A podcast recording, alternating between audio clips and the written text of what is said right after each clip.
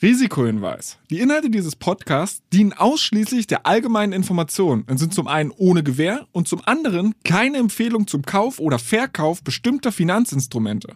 Es handelt sich hierbei nicht um Anlagevermittlung, Anlageberatung oder ähnliches. Ihr entscheidet selbst, was ihr macht. Beckers Bets, der Investment-Podcast mit Jan Beckers.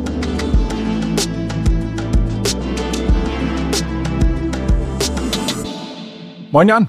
Hallo Florian. Das Jahr neigt sich ja langsam so dem Ende zu und deshalb haben wir uns heute gedacht, wir machen so einen kleinen Jahresrückblick. Deshalb meine erste Frage an dich. Wenn du auf das Gesamtjahr schaust, was hat dich da eigentlich am stärksten beschäftigt? Oder wie hast du das Jahr investmenttechnisch erlebt? Also war auf jeden Fall ein äh, hochinteressantes Jahr mit äh, vielen spannenden äh, Aufs und auch ein paar Ups. Ähm, sicherlich am spannendsten und am dramatischsten einfach der weitere Siegeszug der, der Kryptowährungen. Ähm, ich denke, 2021 kann man sagen, ist das Jahr, in dem zementiert äh, wurde, dass die Kryptowährungen hier sind, um auch zu bleiben. Was man ja nicht zuletzt dran festmachen kann an den neuen Use Cases, sei es jetzt im Umfeld von Decentralized Finance, sei es aber auch im Umfeld von NFTs oder jetzt äh, gezündet zuletzt nur durch die Umbenennung von Facebook in Meta äh, der neue Investment-Trends äh, des Metaverse. Und äh, insofern, ich denke, das war so langfristig und mittelfristig sicherlich das, das was bleiben wird. Okay, das ist wahrscheinlich auch ein, ein Zukunftsthema. Über Krypto möchte ich auch später nochmal ein bisschen sprechen, wenn wir denn die Prediction versuchen, ein bisschen abzugleichen. Äh, vielleicht vorweggeschoben nochmal, was würdest du sagen, ist in diesem Jahr dein, ich meine, es ist immer schwierig, sowas isoliert zu betrachten, aber was würdest du sagen, ist der Best Pick in diesem Jahr gewesen, den du gemacht hast? Ich denke, dass wir beispielsweise bei Tinkoff ziemlich gut lagen, ähm, was wir schon lange im Portfolio gehabt haben, aber auch immer wieder nochmal ausgebaut äh, haben, nachdem wir gute Datenpunkte bekommen haben. Äh, Tinkoff hat sich einfach durch die Bank operativ bombenstark entwickelt und ihre Position in Russland äh, mehr als gefestigt, geht jetzt in Auslandsmärkte rein und genau und ist als Neobank immer noch äh, so bewertet nach dem Kurs-Gewinn-Verhältnis wie andere Aktien teilweise nach dem Kurs-Umwelt-Verhältnis oder andere private Neobank. Okay, das heißt, du bleibst auch weiterhin optimistisch und der Zug ist noch nicht abgefahren, dass du sagst, okay, das war jetzt zwar 2021 war schön, aber 2022 lieber nicht. Wir bleiben weiterhin äh, optimistisch, was Tinkoff angeht. Was man allerdings immer wissen muss, als Emerging Market Wert äh, ist Tinkoff natürlich weiteren Schwankungen äh, unterlaufen, wie zuletzt auch, wo einfach der Kurs durch politische Themen in Mitleidenschaft gezogen wird. Operativ läuft's aber ganz hervorragend und am Ende, das ist das, worauf wir uns fokussieren. Okay, jetzt habe ich schon nach dem besten Pick gefragt, aber auch der beste Fondsmanager liegt ja mal daneben. Deshalb musst du mir die Frage einfach gestatten, was war denn der schlechteste Pick, wo du sagst, hätte man vielleicht ein bisschen besser machen können oder lieber die Finger von gelassen? Das ist eine gute Frage, weil ich habe keinen im Kopf, der jetzt so dramatisch schiefgegangen ist. Ähm, Insofern müsste ich wirklich mich was vorbereiten, um reinzugucken, was ist, also nichts ist dramatisch schiefgegangen, glaube ich. Sind immer wieder Einzelwerte äh, dann auch mal äh, stark im Kursverfall getroffen werden, aber was jetzt nicht irgendwo sagen kann, das war jetzt voll daneben gegriffen. Generell kann man sagen, dass äh, chinesische Werte natürlich dieses Jahr einmal mehr in Mitleidenschaft gezogen wurden. Nicht unbedingt wegen ihrer individuellen Performance, sondern einfach, weil sich das Gesamtsentiment auf China deutlich verschlechtert hat. Und das hat uns Performance gekostet und insofern war, war das wahrscheinlich in Summe äh, quasi, hat, haben uns chinesische Werte dieses Jahr am meisten belastet, sind inzwischen aber auch sehr günstig. Das heißt, viel, viel Risiko ist dort eingepreist. Und wenn man jetzt vielleicht mal auch die andere Seite der Medaille betrachtet, dass man nicht sagt, okay, das war jetzt wirklich ein richtiger Loser, sondern in dem Sinne, dass man eine Aktie einfach zu früh verkauft hat, wo, wo du gedacht hast, oh, da gehe ich jetzt mal raus und dann ist das Ding noch 30 Prozent, 40 Prozent in die Höhe gegangen. Also hat es auch gegeben, wobei man sagen muss, in den letzten vier Wochen hat es ja eigentlich zinsinduziert auch einen dramatischen Abverkauf von schnell wachsenden Unter Unternehmen äh, gegeben. Und insofern, ich glaube, im Nachhinein äh, haben wir uns relativ weise verhalten, wenn wir, wenn Unternehmen so total durch die Decke geschossen sind, sehr häufig äh, auf der Strecke nach oben Gewinne mitgenommen haben. Und insofern müsste ich mal gucken, ob jetzt so der pure Regret-Unternehmen dabei ist. Gibt's bestimmt, also äh, den wird's definitiv geben. Aber äh, wenn ich jetzt so aufs Portfolio gucke, dann würde ich sagen, gut, dass wir jeweils Gewinne mitgenommen äh, haben, äh, wenn sie gut gelaufen sind und Unternehmen teurer geworden sind oder unverhältnismäßig teurer im Vergleich zum operativen Wachstum, weil wir ja genau jetzt zum Jahresende eigentlich sehen Zinssorgen äh, wieder da, Inflationsängste da und dann sind natürlich gerade die Unternehmen, die am schnellsten gewachsen sind, die aber vielleicht auch am meisten Multiple Expansion gezeigt haben, sind die, die jetzt in den letzten vier Wochen eigentlich irgendwo zwischen 20 und 55 Prozent eingebrochen sind. Jetzt sind wir schon eigentlich aber im Jahresende angekommen. Lass uns da ganz kurz bleiben. Und zwar, du hattest gerade schon angesprochen, dass es jetzt in jüngster Vergangenheit diesen Sell-off gab, gerade was Hypergrowth-Titel angeht, aufgrund von Zinssorgen. Ist denn das jetzt eine Möglichkeit für einen Anleger, dass du sagst, okay, da könnte man jetzt Buy the Dip machen? Oder würdest du ja sagen, uh, das wäre der Griff ins fallende Messer, weil das Ding kann in den nächsten zwei, drei Monaten nochmal deutlich mehr dippen und lieber abwarten, Pulver trocken halten und dann zugreifen, wenn es richtig, richtig günstig wird? Also beides ist aus der Perspektive möglich. Wenn man jetzt einfach sagt, man will Geld investieren für einen mehrjährigen Zeithorizont, äh, dann kann man gewiss sagen, jetzt gibt's gerade viele richtig gute, günstige Gelegenheiten, mit denen man einen schönen zweistelligen Return machen wird. Auf der anderen Seite äh, kann auch niemand ausschließen, dass es noch weiter runtergeht an der Stelle. Und äh, insofern wäre wahrscheinlich ein guter Rat an der Stelle äh, wäre jetzt rein zu averagen. Das heißt, einen Teil jetzt zu investieren, Teil in einem Monat, einen Teil in zwei, einen Teil in dreien und äh, und ja, und etwas weiter und dann sollte man auf einen ziemlich guten Schnitt kommen. Ich muss da trotzdem noch mal kurz reingrätschen. Und zwar, du hattest gerade gesagt, wenn man einen ganz langfristigen Horizont hat, dann gibt's da durchaus die eine oder andere Chance, wo du sagst, ein zweistelliger Return möglich alle wollen hören, was du da für Chancen vielleicht siehst. Ich weiß, wir machen nochmal eine Jahresausblicksfolge, aber da vielleicht können wir schon ein, zwei Sachen anteasern. Äh, die, die sind einfach wirklich durch die Bank, muss man sagen. Also wirklich durch die Bank gibt's gerade viele Opportunities. Für jeden, der sagt, er legt jetzt mit einem mehrjährigen Zeithorizont an, gibt's in unserem Titeluniversum gerade sehr viele Opportunities ähm, könnte ich jetzt gar nicht oder müsste ich jetzt gar nicht einen bestimmten äh, Wert äh, an der Stelle rausgreifen. Das sind Unternehmen, die jetzt irgendwie traden auf KGV 3 oder 4. Es können aber auch Unternehmen sein, die irgendwie ein starkes Wachstum haben, an dem sich nicht rütteln lässt, die irgendwo traden auf Kursumsatzverhältnis von 5 bis 10 bei attraktiven ähm, Margen gibt. Ganz unterschiedliche Sachen, wo man sagen kann, auf diesem Weg kann man in den nächsten Jahren einen soliden zweistelligen Return mit einfahren. Und das sind Unternehmen, die genau jetzt einfach 20 bis 50 Prozent äh, gefallen sind in wenigen Wochen bis Monaten aus teilweise unterschiedlichen Gründen. So, jetzt haben wir ja diese Folge aber so ein bisschen als Jahresrückblick tituliert. Und deshalb würde ich einfach mal am Anfang des Jahres anfangen und zwar mit diesem ganzen Meme-Stock-Hype. Ne? Also das war ja irgendwie im Januar ging's los mit GameStop, waren die ersten, dann AMC und so weiter und so fort. Du kennst die ganze Historie besser als ich.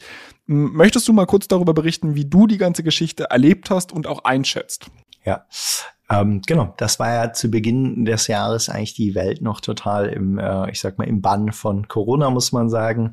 In den USA gab es gerade wieder neue Stimulus-Packages. Die Leute saßen irgendwo zu Hause, haben sich teilweise gelangweilt, haben weniger Entertainment äh, draußen bekommen und halben dann, was ja erstmal sehr positiv ist, auch in großem Maße oder in viel größerem Maße als sonst zu Jahresbeginn einfach angefangen, in Aktien zu investieren. Nicht zuletzt auch getrieben von äh, Websites mit leichterem User-Interface wie Robinhood und dann äh, dem legendären Wall Street Bets, wo quasi die nächsten tatsächlichen oder vermeintlichen Hits äh, quasi von, von Retail-Investoren rumgereicht äh, wurden. Ähm, genau, was ja dann zu, ich sag mal so Themen wie GameStop, was auf einmal ohne Fundamentaldaten komplett explodierte im, äh, im Januar führte und was dann natürlich wieder erstmal äh, auch ungeübten Investoren spektakuläre Returns, später dann teilweise auch spektakuläre Verluste äh, beschafft hat und diese ganze Volatilität zu Beginn des Jahres, äh, genau, fühlte sich schon ein bisschen an wie ein kleines Casino in manchen Marktgegenden und wurde dann ja auch schlagartig äh, im Februar mit Zinssorgen erstmal etwas abgekühlt. Ähm, und äh, genau, dann ging es an den, ich sag mal zumindest in den Wachstumswerten Märkten erstmal runter. Bei uns im Fonds ging es dann zunächst einmal runter ähm, bis wir dann irgendwann auch erkannt haben, das ist eigentlich jetzt hier viel zu günstig. Äh, dann haben wir selber ja auch mal eine Message an unsere Anleger vorbereitet. Äh, ähm, ja, dass wir denken, das ist jetzt gerade irrational, haben nachinvestiert äh, zu diesem Zeitpunkt äh, und äh, dann erholten sich die Märkte und dann waren eigentlich etwas normaleres Fahrwasser bei den Aktien angesagt. Ähm, äh, das heißt einfach Unternehmensergebnisse standen im Vordergrund, Wachstum, Technologie stand im Vordergrund. Und dann äh, kam äh, die nächste größere Welle eher aus China wo es dann einfach um verschiedene Regulierungen gab, insbesondere im Sektor der Erwachsenenbildung oder der, der Bildung generell, ähm, wurden mehrere Anbieter quasi geschlossen, weil die politische Führung sie für nicht sinnvoll für das Land gehalten hat. Und das hat dann zu einem größeren Abverkauf bei chinesischen Werten geführt, teils berechtigte Sorgen, teils eher, eher übertriebene Sorgen, aber Sorgen, die man dann auch für einen gewissen Zeitpunkt zudem äh, erstmal nicht aus dem Markt herausbekommt. Okay, jetzt hatten wir quasi so die erste Jahreshälfte ja schon einigermaßen abgeschlossen. Jetzt wurde es nochmal etwas stürmischer gegen Jahresende. Ähm, wir hatten es gerade auch schon so ein bisschen adressiert mit den Kaufgelegenheiten. Nichtsdestotrotz möchte ich es kurz ansprechen. Ähm, es gibt ja jetzt die Sorgen um eine neue Virusmutation. Es gibt diese Inflationsangst beziehungsweise Zinsangst. Was hältst du von dieser ganzen Geschichte? Ich glaube, die Virusmutation, wir haben uns das auch angeguckt äh, mit, mit unserem Team im Detail und am Ende, was sich ja relativ schnell herausstellte, ist die Viralität äh, deutlich erhöht und die, äh, der Schaden und die Hospitalisierung wahrscheinlich spürbar milder so dass es in Summe jetzt nochmal dazu führen kann, dass Corona wieder ein Thema wird, auch mit Teil-Lockdowns oder so. Wir glauben aber, dass am Ende es dann auch ein, ich sag mal, ein temporär begrenztes oder zumindest abebbendes Thema ist. Für die Märkte wahrscheinlich etwas wichtiger äh, oder bedeutend wichtiger ähm, das Thema Inflation und er, wie geht es mit den Zinsen weiter? Und ich denke, in vielen Teilen des Marktes eben schon extrem stark eingeschlagen. Interessanterweise ist es in den großen Indizes gar nicht so angekommen, weil die eben geprägt sind überwiegend von, äh, von den Megacaps, Apple, ähm, Facebook, äh, Amazon etc., die teils äh, wegen anderer unterliegender Faktoren eigentlich sich recht positiv entwickelt haben, aber schon zu einem sehr heavy Sell-off bei äh, eben schnell erwachsenen Unternehmen äh, geführt hat. Gut, über die Nachhaltigkeit dieses Sell-Offs hatten wir gerade schon gesprochen. Ähm, du hattest jetzt gerade die Qualitätsunternehmen angesprochen. Da habt ihr persönlich aber nicht mitgemischt. Oder ich glaube, ich glaube, Qualitätsunternehmen ist der falsche, ist der falsche Begriff. Ich glaube, man wird, findet Qualität bei kleinen und bei, äh, bei großen Unternehmen. Aber die Märkte ähm, handeln immer stark nach Faktoren. Äh, und äh, manchmal sind kleine Unternehmen angesagt, manchmal sind große Unternehmen angesagt, manchmal sind ganz andere Profile gefragt. Und zuletzt haben eben, äh, ich sag mal, die Megacaps deutlich outperformed. Und wir sind typischerweise darauf spezialisiert, ja, die, ähm, äh, ich sag mal, die äh, Gewinner der nächsten Stunde aus Reihe zwei, drei und vier vor allen Dingen zu finden. Das heißt nicht, dass wir ganz ab und zu auch mal einen Megacap oder so im Portfolio äh, haben, wenn wir glauben, dass eben jetzt ein besonders guter Zeitpunkt eher in, unternehmensindividuell ist. Aber unser Fokus ähm, liegt ja schon auf den äh, Techstars der nächsten Stunde. Und die haben sich jetzt in den letzten vier bis sechs Wochen deutlich anders entwickelt ähm, als, äh, ich sag mal, der Markt der, der Megacaps. Ähm, typischerweise sollte man dem dann aber auch nicht hinterherlaufen, weil sich so etwas im Laufe der Zeit dann auch wieder normalisiert. Okay, aber also das ist jetzt wahrscheinlich eher eine psychologische Frage, aber sie interessiert mich trotzdem und zwar inwiefern man da seinen Prinzipien treu bleiben muss, dass man sagt, okay, wir, wir glauben halt irgendwie an diese zweite Reihe, an die Gewinner von morgen, oder ob man sagt, okay, jetzt könnte es halt aber zu so einem generellen Wechsel an den Börsen geben, dass wieder andere Sachen einfach Trend sind und dass man vielleicht auch nicht in veralteten Strukturen festhängt. Genau, also man muss immer mit, äh, mit dem gehen, was in der Welt passiert und darf da auf gar keinen Fall in veralteten Konzepten der Welt ähm, äh, stehen bleiben. Man muss sich nur davor hüten, dass man quasi, ich sag mal selber, äh, total prozyklisch agiert und quasi dann Unternehmen, die besonders gut gelaufen sind, jedes Mal hinterher rennt, wenn sie eigentlich gerade oben stehen und jedes Mal dann verkauft, äh, wenn äh, sie unten stehen. Das muss man vermeiden, dass man einfach dem Kurs hinterher rennt. Was man natürlich trotzdem tun muss, ist seine Welt sich ständig weiterentwickeln und ständig äh, selber abwägen, wie aggressiv oder defensiv oder ähm, wie offensiv man jetzt eben gerade äh, spielen will an der Stelle. Und Ähm, genau. Und da betrachten wir unser Portfolio beispielsweise als derzeit ziemlich, äh, ziemlich gut ausbalanciert. Ähm, genau. Hat Zeiten gegeben, da haben wir mehr auf Angriff gesetzt, hat Zeiten ähm, äh, gegeben, da haben wir den Fonds ja auch mal sehr stark gehatcht äh, bei Einbruch der ersten äh, Corona-Krise und aktuell würden wir sagen, äh, nachdem viele Sachen jetzt sehr viel günstiger in unserem Universum geguckt sind, kann man sagen, gibt es eigentlich so ein bisschen ein gut ausbalanciertes Verhältnis zwischen, wo gibt es Opportunities, weil es einfach teilweise sehr undifferenziert einen Abverkauf gegeben hat und teilweise, wo gibt es Risiken. Ähm, äh, und die Risiken, glaube ich, sind eher makro äh, und die Chancen an der Stelle kommen definitiv eher von der Stärke der operativen Unternehmensergebnisse. Jetzt hattest du gerade schon das Stichwort Hatchen so ein bisschen in den Raum geworfen. Da würde mich einfach mal interessieren, wie konkret ihr da agiert. Also ist es einfach so, dass du sagst, okay, du gehst jetzt davon aus, klassisches Beispiel, dass man ähm, Unternehmen sucht, die halt nicht miteinander korrelieren und dementsprechend einfach breit streut oder betreibt ihr aktives Hedging, du sagst, ihr kauft irgendwelche Optionen, shortet irgendwelche Aktien oder irgendwie sowas? Normalerweise fährt man mit einem Tech-Portfolio am besten, wenn man einfach der Upside freien Lauf gibt an der Stelle. Es gibt aber besondere Momente, wo man sagen kann, okay, wenn man dann etwas sieht im Markt, was vielleicht noch nicht alle anderen erkannt haben, ähm, dann kann es Sinn machen, äh, einen Teil seines Portfolios eben auch äh, zu hatchen. Und wir haben das in besonderem Maße getan, als äh, die erste Corona-Welle kam und die Welt, glaube ich, noch nicht so sehr davon ausgestellt war, dass das jetzt einen großen Effekt hatte.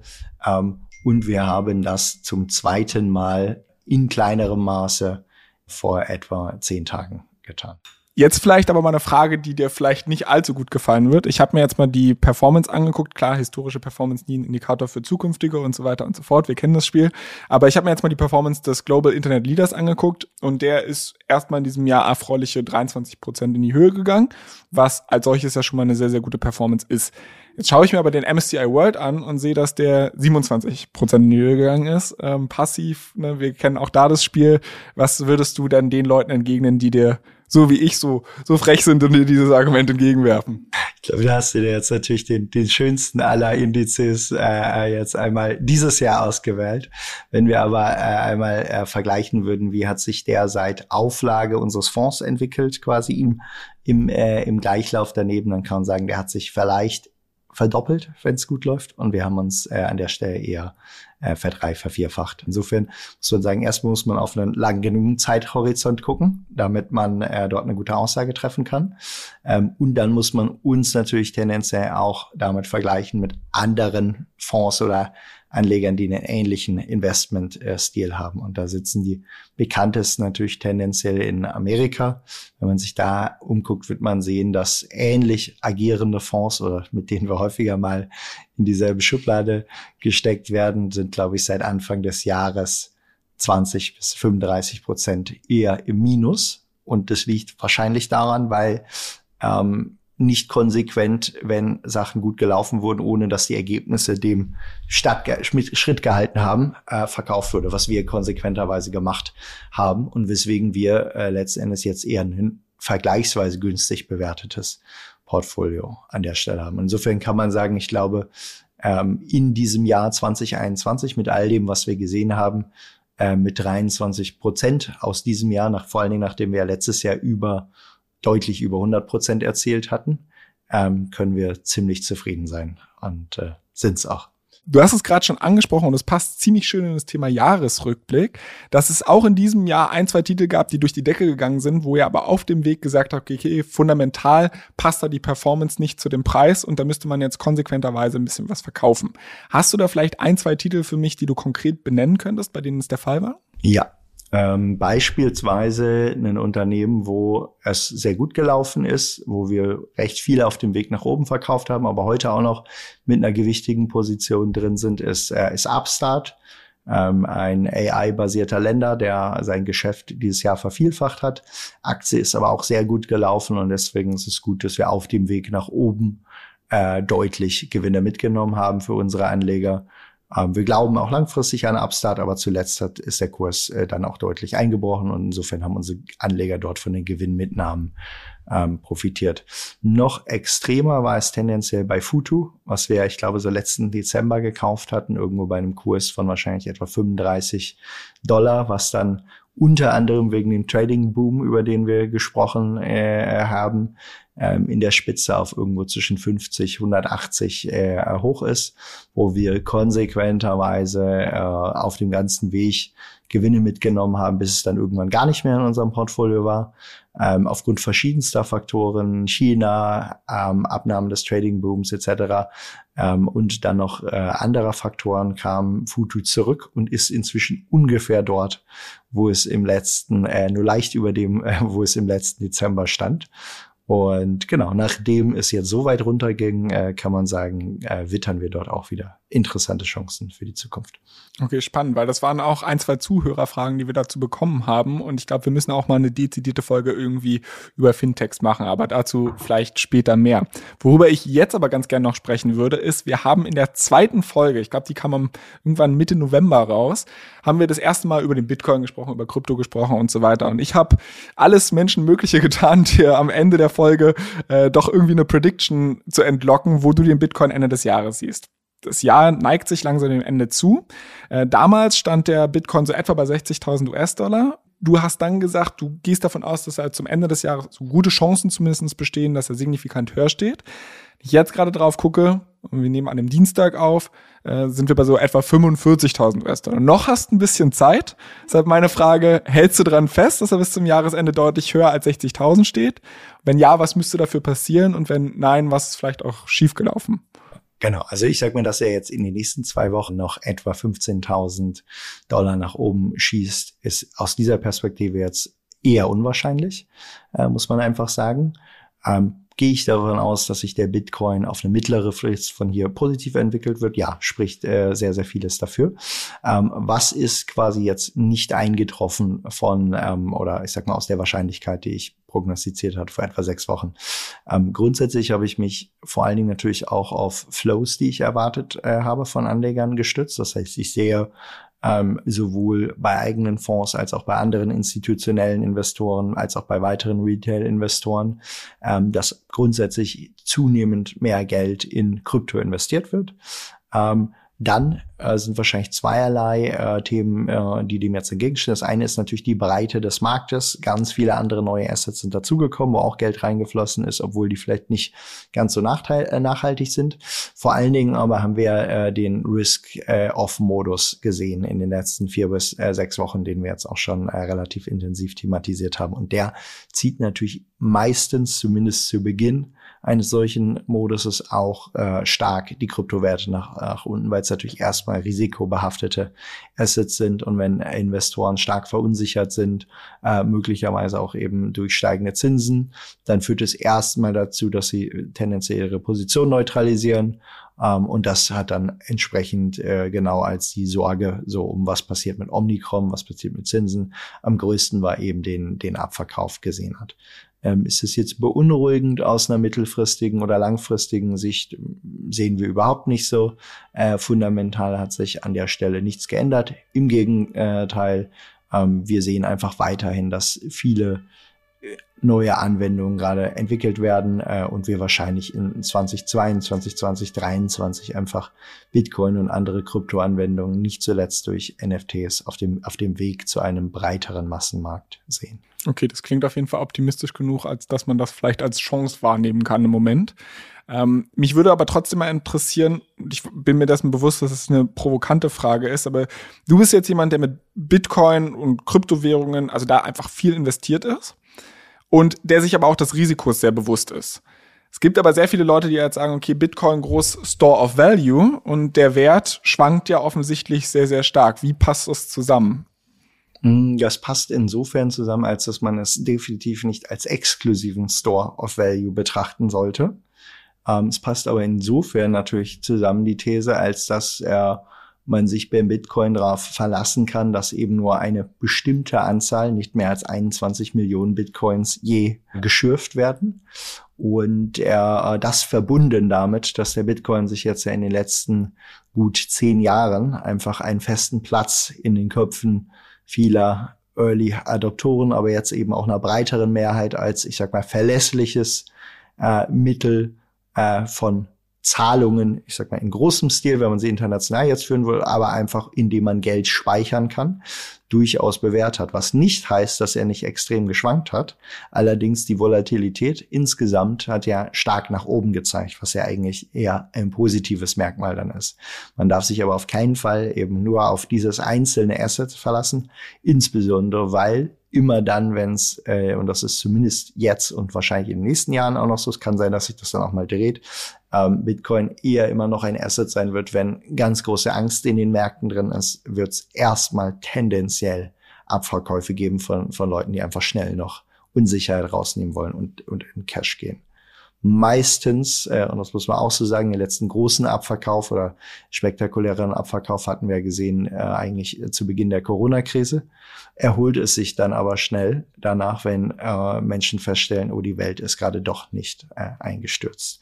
Und insofern ich glaube, als Privatanleger verhält es sich damit am besten. Man sollte sich einfach eine feste Allokation äh, dort setzen oder vielleicht auch einen monatlichen Betrag, äh, den man investiert quasi in, äh, in risikobehaftete Anlagen äh, unterschiedlicher Natur, damit man auch solide diversifiziert ist.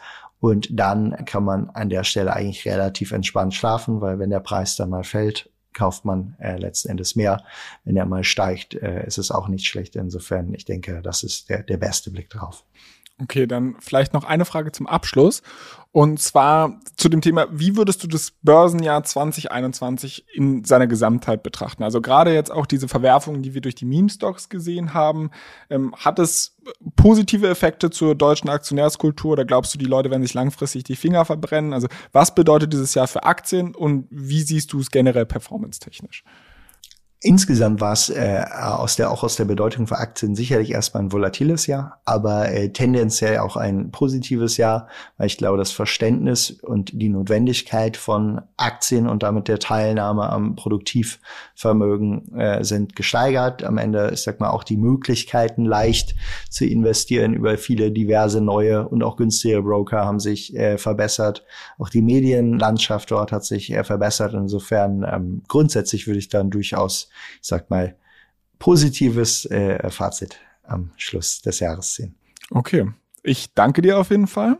Dann vielleicht noch einmal den Hinweis, wir haben auch eine Mailadresse, unter der ihr uns Fragen für die nächsten Folgen schicken könnt. Die heißt backersbets at financeforward.com. Die findet ihr auch in den Show Notes des Podcasts. Und ansonsten bleibt mir einfach nur Dankeschön an dich zu sagen, Jan, dass wir dieses Projekt starten konnten. Ich freue mich auf jeden Fall auf ein äh, spannendes 2022 und auf unsere nächste Folge zum Jahresausblick. Ich danke euch auch und wünsche allen schöne Weihnachten. Dieser Podcast wird euch präsentiert von BitCapital und Finance Forward. Die Produktion wie auch die redaktionelle Verantwortung für die Inhalte liegen bei der Podstars GmbH.